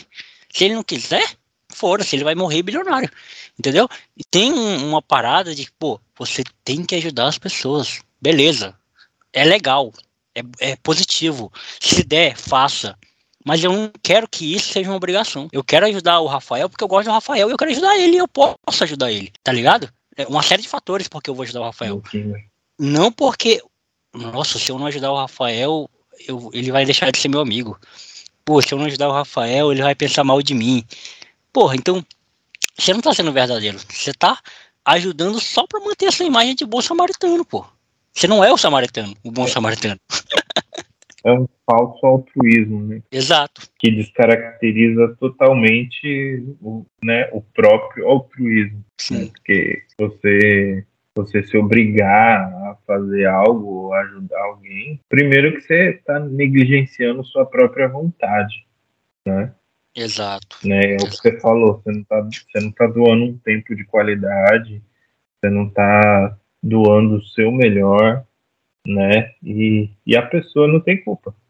Tipo, a pessoa Exatamente. ela pediu ajuda. Uhum. Pode ajudar, beleza. Se você não pode ajudar também, não tem problema. Tipo, é o que você pode ali no momento, cara. Você não consegue ajudar. E, e tem até um, um videozinho, não sei se é TikTok ou no Instagram, da Fernanda Souza lá, a Mili do Tiquitita, sabe? Pode ela... crer, sei. A ex do Thiaguinho, né? Isso, é a ex Sou muito machista agora, mas Sim. enfim. É, é, é, porque a sua referência é da Mili fala... das Chiquititas, a minha referência é da esposa do Thiaguinho, eu não fui machista, não. É, é, é referência, cara. É que eu não lembrava o nome dela, mas é a Fernanda Souza, eu acho. Uhum. Enfim, e ela fala, né, que ela fala, tipo assim, é, ah, a pessoa foi um, um bosta com você, sabe? Ah, a pessoa foi um bosta com você. Tudo bem, é o que ela tinha para dar para você no momento, entendeu? Claro. Ah, a pessoa pisou na bola. Meu, ela é o que ela tem para te dar. Entendeu? Ah, a pessoa, sei lá, foi, foi caloteira, foi traída, foi não sei o quê. Meu, é o que a pessoa tem para te dar, entendeu? Não é. É que muitas vezes a gente, a gente espera que os outros façam por nós o que nós fazemos por eles. E é. aí é, é onde a gente se ferra, né, mano?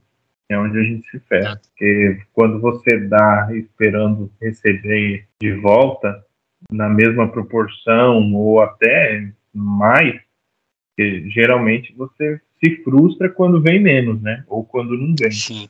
Sim. Né? E quando você se projeta com isso, é uma bosta, cara. Porque... É, é, é, o famoso, é o famoso não vou participar do amigo oculto porque eu sempre dou um presente bom e ganho um presente merda, né? É, é sempre é, isso. Isso. E tipo assim, e às vezes não é nem a, a questão do, da quantidade, né? Que tem aquela parábola lá de, não sei se é de Jesus ou do que que é, que tem um homem rico lá e tem uma moradora de rua lá, sei lá, uma Sim. pobre. Sim. E aí pessoa, tipo, chama, dá lá um negócio, né, mínimo, né, que seria, né, teoricamente um pouco, e o outro dá não sei quantas moedas lá tal. Não, não conheço a história de jeito. Mas a, a moral da história é quem deu aquele mínimo deu mais do que o cara que deu um monte de moeda.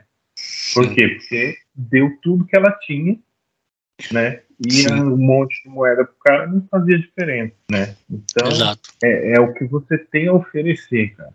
Às vezes você, você não tem o máximo que você tem a oferecer, não é o que a, que a pessoa tá pedindo, né? Sei lá, tipo, cara, é, tá me pedindo, sei lá, dinheiro. Cara, não, não vou uhum. ter pra te oferecer o dinheiro. Mas, cara, eu vou, sei lá, vou te ajudar, vou fazer uma vaquinha aqui na internet, vou usar meu conhecimento para arrecadar um sei lá, cara. Vou, vou te ajudar com o que eu tenho de melhor, entendeu? Sim. É isso, é o que a pessoa tem para te doar. Faz a, a, a, diferença ali. É, mano, é isso. Eu fui, eu durante uma boa parte da minha vida eu fui menino de igreja, né? Eu me converti na igreja evangélica, eu tinha uns 12 anos, mais ou menos. E fui crente, tipo, aqueles crentes mesmo de fiel mesmo, sabe? Tipo, da, da dízimo, da oferta, ir pro culto quarta, quinta, sexta, sábado, domingo, ir pra, pra tudo que era coisa de igreja, só ouvia música gospel, não ouvia música secular. Fiel, sabe? Sabe tipo, fiel não a Deus, né? Fiel às doutrinas da igreja, né?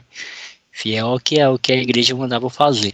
E em 2014 eu me afastei totalmente de, de, de igreja, de 2014 para cá. Eu tento viver um evangelho é, é, fora do, do, do, dos templos. E, e, tem dado certo, né? É, até hoje. E eu cheguei à, à conclusão de que, de que parecer ser, ser cristão, parecer ser crente, é muito fácil, pô. É, é a coisa mais fácil ser crente, né? Dá um exemplo, né? É só você é, seguir a cartilha, né? É a roupinha de, de, de, crente, é a Bíblia de crente, os versículos que os crentes usam, é a igreja que os crentes frequentam, é a comida que eles comem, a, a bebida que eles bebem. Parecer, né? É parecer ser é, o máximo possível com uma caricatura de uma caricatura de, de, de, crente, né? Crente brasileiro, né? E você ser cristão, de, de fato, você seguir a Cristo na essência, é uma parada mais complicada. Porque envolve tudo isso que a gente está falando né?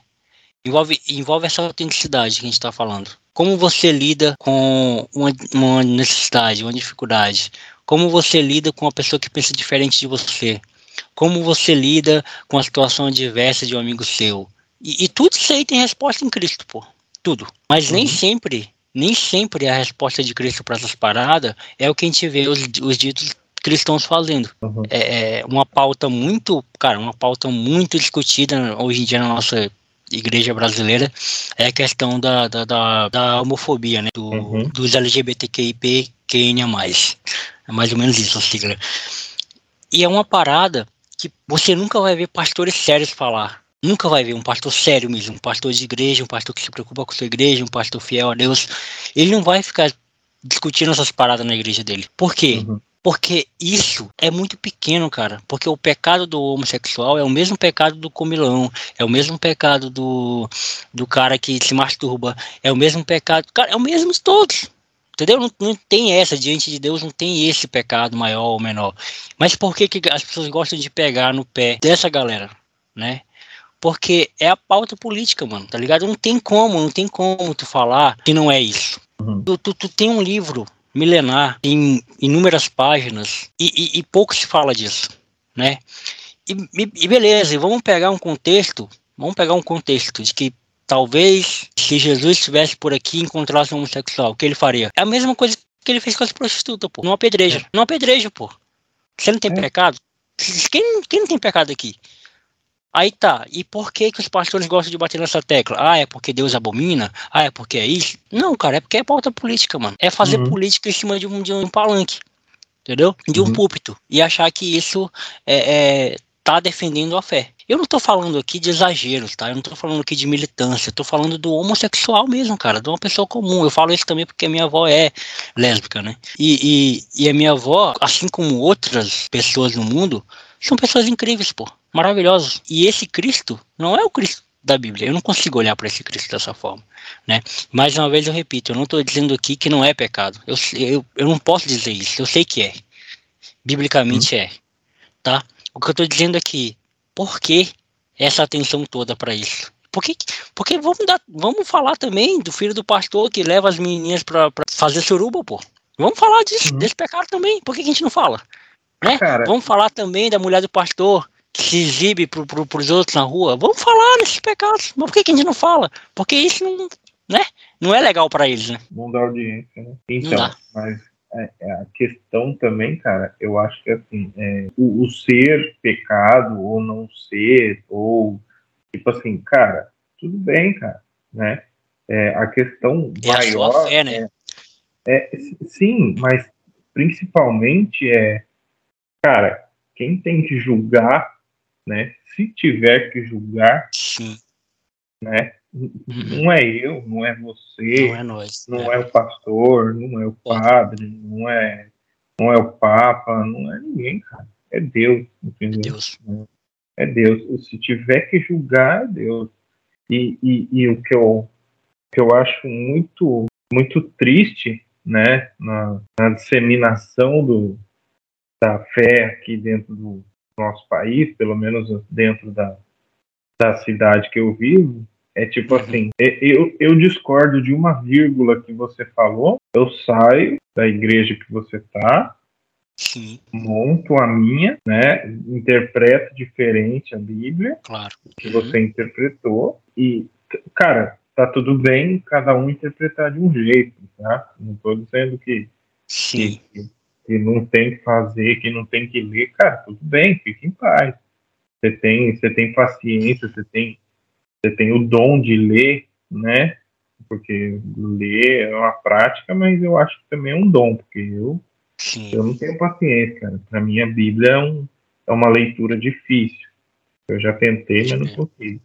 Mas, por exemplo, cara, você discorda, beleza, você discorda, mas o que eu, o que eu que eu acho que pega muito na, na minha ferida é as pessoas focarem muitas vezes nos pecados, né? Muitas vezes no, no diabo, né? No inimigo, muitas vezes uhum. em, em, pequenas partes, vamos dizer assim. É, não sei como como funciona muito bem, posso estar falando bobagem, mas tipo assim, a mulher usar véu, ou a mulher não cortar o cabelo, ou não pode usar calça, ou... Não pode falar na igreja. Pode falar, né? Tem, tem a congregação que mulher é, é de um lado, homem do outro, não sei se tem um porquê, não conheço. Mas, por exemplo, é, tem coisa, tipo, cara, ah, vai de social, ou não pode fazer isso, não pode fazer aquilo, tipo, uhum. eles pegam um, umas pequenas coisas e dão, não que não sejam importantes, não sei se é importante, se não é, mas dão uma importância muito maior do Sim. que o que eu, no meu ponto de vista, acho que é o principal da fé cristã, uhum. que é amai-vos uns aos outros como eu vos amei. Sim. Acabou, cara. Resumindo. Resumindo a, a vinda de Jesus, uhum. no meu ponto de vista, é isso, cara. Concordo, ele é, é como você falou. Tipo assim, ele não. Ah, as prostitutas, o leproso, ah, é. Uhum. Cara, cobrador de imposto, né? Cobrador de imposto, o caloteiro, o, tipo, não interessa, entendeu? Quem era. Uhum. Meu, me segue. Vem aqui comigo. Escuta o que eu tenho para te falar. E o que você tem para me falar? Cara, ama seu irmão como se fosse assim a você mesmo. É isso. É, a, a, eu acho que a mensagem principal é essa: é o amor. É o amor. E o amor vem aquilo que você falou. O amor é o cuidar. O amor é o, é. o doar que você o tem. Tolerar. Tolerar, entendeu? É. Agora, essas extremas aí, cara, eu concordo com você que é, esse, esse fato do, do LGBT é, é, é, por causa que dá audiência, né, da, da palanque. Sim. Eu, tipo, cara, eu, eu tenho uma visão muito, muito tranquila. Eu, eu acredito que a pessoa em si, ela não, tipo assim, não é uma opção entendeu? Não é uma opção. Uhum. É o que a pessoa é, entendeu? É Sim. o que a pessoa é. Sim. Faz parte dela, entendeu? Tipo assim, igual. Ah, cara, eu sou. Eu sou chato, eu sou ranzinho, eu sou. Uhum. É o que eu sou, entendeu? É o que eu Sim. sou. Ah, é, é, você gosta de ajudar as pessoas, né? Você é trouxa. Não, é o que você é. Uhum. Não é. Você, você não sabe ser diferente daquilo, né? É, cara, não, é. E, o que acontece, que eu percebo, é tipo assim, é o, o preconceito, o julgamento de pessoas uhum. que, cara, como é que você vai saber? Como é que você vai julgar a pessoa? Você não, você não viveu a vida dela. Você não tá lá no corpo dela. Você não passou pelas experiências dela. Você não, sabe? Você não sabe como ela se sente. Você não sabe, sabe? Não tem como você entender totalmente. Você pode supor. Você nem sequer se permite o diálogo com a pessoa, né? Você só coloca ela num, num bolo de, de, de, um grupo e pronto. Você sim. nem dialoga. Sim, sim, entendeu? E, por exemplo, é, é umas coisas tão. Sabe? Tipo, tem coisa que faz. Tipo assim, que. Porque assim, é, é essa questão é inofensiva, cara. Eu, eu vejo como inofensiva. Uhum. Eu, não faz mal a ninguém. Eu, é diferente de você, por exemplo, querer ensinar ou incentivar algo. Por exemplo, nas crianças, você incentivar. Eu acho que aí você, meu, tem que ser natural entendeu? Tipo assim. Aí, aí, você tá falando do âmbito público, né? Do âmbito social, tipo, de levar para as escolas. Aí, aí eu discordo até do hétero também, tá? Tipo, de, eu, pra mim, quem tem que ensinar você essas questões é pai e mãe. Pra mim é. Não, e você não tem que incentivar nada. Tem que, tipo assim, Nada. deixar ali. Exato. Não é nem uhum. incentivar a, a, a ser hétero, nem ser homo, nem nada. Ou, cara, se a pessoa não quer se relacionar, não é nem idade para você incentivar isso. Entendeu? Exato. Então, uma criança, você tem que incentivar a criança o quê? Tem que incentivar a criança a brincar, a imaginar, a aprender, a, a se cuidar, entendeu? É, é isso Sim. que você tem que ensinar a criança. Não ensinar a criança, não. Ó, para você ser homem, você tem que ser assim. Se você é mulher, você tem que ser assim. Você tem que, também, gostar, né? tem que é. gostar daquilo. Cara, a criança tem que ser livre para gostar do que ela quiser. Tem que ter um, um bagulho pitolado ali. Ah, não, você, você nasceu com pinto, você tem que brincar de carrinho de bola. Não. Tem que torcer para um time, né? Tem que gostar de futebol, é. porque senão eu não sou hétero. Cara, você não quer, mano. Você quer, sabe? Tipo, meu filho. Meu filho, ele gosta de carrinho, gosta de bola, gosta de ursinho. Tem vezes uhum. que brinca com, a, com as bonequinhas da, da, da, das priminhas dele junto, entendeu? Sim. As priminhas vêm, brinca de bola com ele. Cara, eu acho errado quando você impõe algo para uma criança, principalmente uma criança muito nova, cara. Meu, se Concordo. a criança, por exemplo, quer se fantasiar de, de herói, deixa se fantasiar de herói. Quer se fantasiar Sim. de princesa, deixa se fantasiar de princesa, cara. Concordo. Qual o BO nisso? Não tem BO, mano. A é. gente, a gente impõe BO nisso. Sim. A gente trava as coisas. Diferente de você incentivar. Eu ficar aqui na cabeça do meu filho. Não, filho. Ó, você precisa usar um vestido. Que agora tá na moda. O homem agora tem que usar vestido. Não, agora você vai ter que sair pelado, entendeu? Agora você tem que pintar é. seu cabelo azul. Não, é diferente. Ninguém tem que fazer nada. A gente tem que só respeitar o espaço do, do da outra pessoa e, e, não ofender outras pessoas com, com o que você faz, né? Não machucar. Sim. É isso.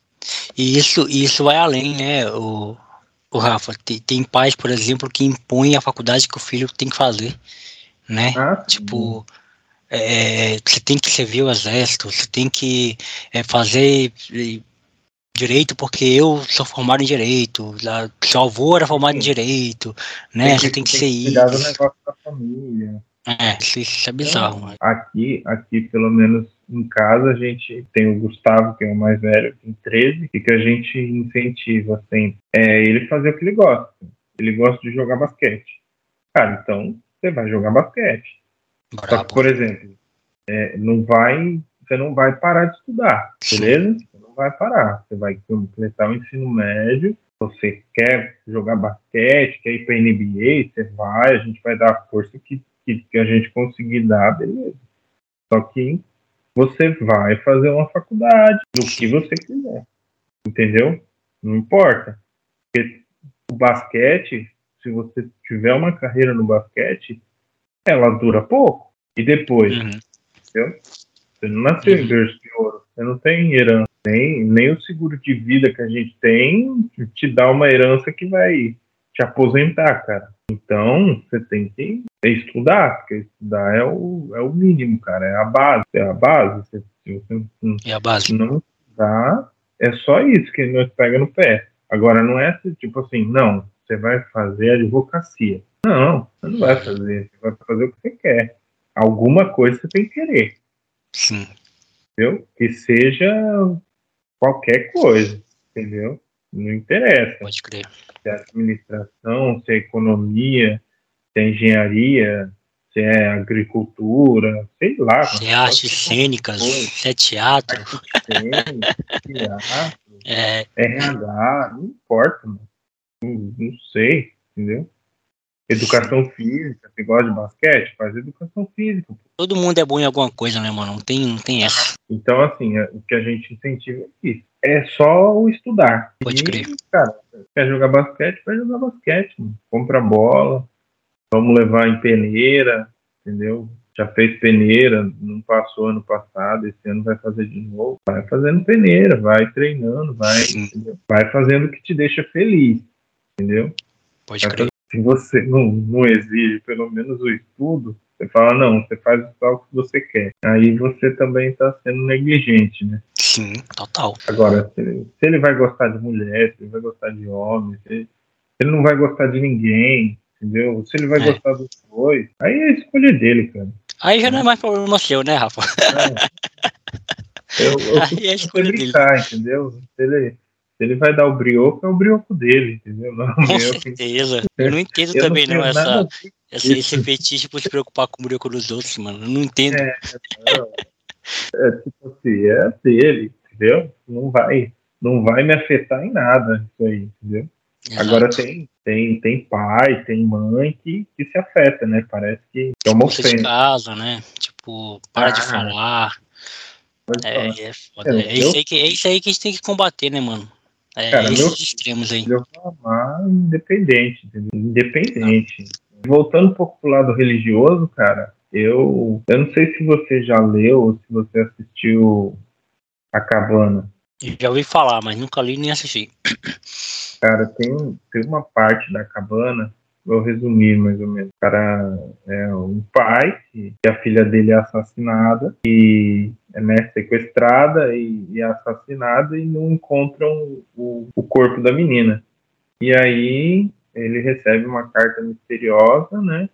Falando para encontrar no, na cabana lá que acharam corpo, os restos do vestido da menina, o sangue e tal. E quando ele chega lá é um encontro com Deus, com Deus, Espírito Santo e Jesus. E aí, cara, tem uma parte que, que tipo assim, ele ele fica falando, né? Ele sempre se questiona de falar, mas por que você você escolheu o cara, né, que, que, que abusou da menina, que matou a menina e deixou, a, né, a menininha de seis anos lá morrer. E aí Deus Deus, para explicar para ele, como ele tem mais dois filhos, Deus pega ele assim, coloca ele num canto, mostra os dois filhos dele e fala assim: escolhe, só um vai sobreviver, escolhe qual filho que você vai matar. Aí ele fala assim: não, não vou escolher. Aí Deus fala: não, escolhe aí, escolhe qual que você quer, você tem que escolher um. Não, então me mata. O pai fala, né? Me mata, mas deixa meus filhos. Aí Deus fala: tá vendo? Como é que eu vou escolher? Para mim é igual. Pode São crer. dois filhos meus. Entendeu? Não importa que um, um foi pelo caminho errado e. Entendeu? Para mim é, é isso, é dois filhos. E você não sabe o que, que a pessoa passou para estar tá nesse caminho errado. Entendeu? Pode crer. Dá um banho de água fria, entendeu? Na gente, porque realmente, cara, tipo, se existe um Deus, eu acredito que existe, ele, ele não, ele não fica metendo bedelho nas nossas escolhas. Sim. A gente tá aqui, tá fazendo escolha e, e ele nos ama igual, entendeu? Ele não me ama mais que ama você e não ama você mais do que me ama. Sim. Se eu vou atentar contra a sua vida, entendeu? Ele não vai me matar para poder salvar você. Ele vai sofrer porque eu tô, tô atentando com a sua vida. Vou, vou sofrer meu castigo? Vou, provavelmente. Igual quando você tem filho que o seu filho faz arte. Sim. Vai botar ele de castigo ali, vai aplicar uma disciplina, entendeu? Uhum. Ah, não, você vai ficar aí sem, sem computador, sem bola, não sei. Uhum. Durante tanto tempo. É a sua disciplina. Sim. Mas você não vai, ah, sei lá, meu filho deu, deu uma paulada no meu outro filho. Ah, então eu vou dar uma paulada nesse filho que deu a paulada para ele sentir a mesma dor que o outro. Não é assim, mano. Pode crer. Entendeu? Talvez algum dia foi, mas hoje em dia não é assim. Né? Olho por olho, um dia todo mundo fica cego. Exato. É isso, Mazuca. Muito feliz por. Não esperava menos, né? A gente já tinha trocado umas ideias em off lá na empresa também. Uhum e, e, que rendeu muita coisa legal. Eu sabia que a gente ia ter uma, uma troca legal, não sabia que ia ser tão profundo assim, a gente falou de tantos temas sensíveis, né? Mas que foi, que foi muito legal no, no, no fim das contas. E a minha admiração por você, ela já, ela já era muito grande, agora é mais, né? Só cresceu. Antes de te passar a palavra para o seu lugar de fala, né? A gente tem um quadro novo aqui dentro do, do, do plataforma, que é onde o convidado pode indicar uma pessoa para colar aqui. Né? Não precisa ser só uma, tá? Você pode indicar mais de uma, pode indicar duas, três, quatro, dez pessoas se você quiser. Eu só preciso que você me diga quem é a pessoa e o motivo de você estar tá indicando, né? E também não precisa ser uma pessoa que eu conheço, tá? Pode ser uma pessoa que você conhece. É, ah, Jonathan, se tu não conhece, então como é que você vai chegar nela? Eu vou chegar em você e vou te pedir o contato dela. Simples, né? Então, uhum. quem você, Rafael Mazucato, indica para colar aqui, ou quais, né, pessoas? Eu, e por quê, né? Eu fui indicado por alguém? Só para saber. Eu não. Eu que te convidei mesmo.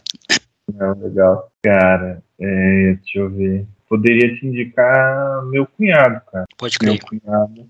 Você não conhece, mas é um sujeito ímpar, uma pessoa muito, muito cabeça, tenho, tenho muita consideração por ele. O nome dele é Rômulo e, e talvez talvez dê, dê bastante, bastante conversa. Principalmente porque ele, ele gosta muito, principalmente de, de, de, pensar sobre, sobre essas coisas da vida. Ele tem uma história também muito profunda, ele também perdeu um, um amigo da mesma idade, tudo, então... Pode crer. Passou por poucas e boas, entendeu? É uma pessoa muito interessante você quiser conhecer, eu acho que é uma hora. boa. Anotado. E Rafa, agora é o seu lugar de fala, né? Onde você pode falar o que você quiser, mandar abraço para quem você quiser, falar alguma coisa que eu talvez não tenha perguntado, porque não é uma entrevista, né? É um bate-papo isso aqui. E mais uma vez te agradecer pela sua disposição. É, você está de férias, já é meia-noite e pouco, e você está aqui conversando comigo, então assim, fico, fico muito honrado com essa sua predisposição. E obrigado também pela sua amizade. E pode ficar à vontade. Eu agradeço aí o convite, cara. Sensacional, né? Tava meio receoso, igual eu falei pra ti. Falei, cara, não, sou tão interessante assim, mas eu entendi a ideia do seu, seu podcast. Adorei, cara. Adorei. Muito bom. É, fluiu, um bate-papo. É, e, e, acho que a ideia é essa, ir fluindo e, e, e, e, conhecendo e falando de coisas que, que vão acontecendo, né, das nossas experiências. Adorei mesmo, muito obrigado pelo convite. Não, não conhecia esse, sabia que você fazia, mas não, não, não tinha conhecido tanto esse seu trabalho. Admiro muito, muito o seu trabalho, sua, sua postura e faço das suas as minhas palavras, cara. A amizade, a amizade é forte, cara. Tudo que que eu consegui te ajudar, sem que, que não seja com a máscara, né? Tudo que eu consegui te ajudar e, e o que eu posso te ajudar, eu realmente eu tô aqui para isso, cara. E sei que eu posso contar contigo também. Com certeza. E é agradecer, cara. Mandar, mandar beijo, abraço aí para todo mundo que tá ouvindo a gente. Um beijo especial para Josi, minha esposa, e um cafuné dos meus dois filhos, Otávio e o Arthur. E eles atualmente são a razão aí da, da nossa luta, né? esperando o dia Pode de glória. É isso. Valeu, mano. Valeu.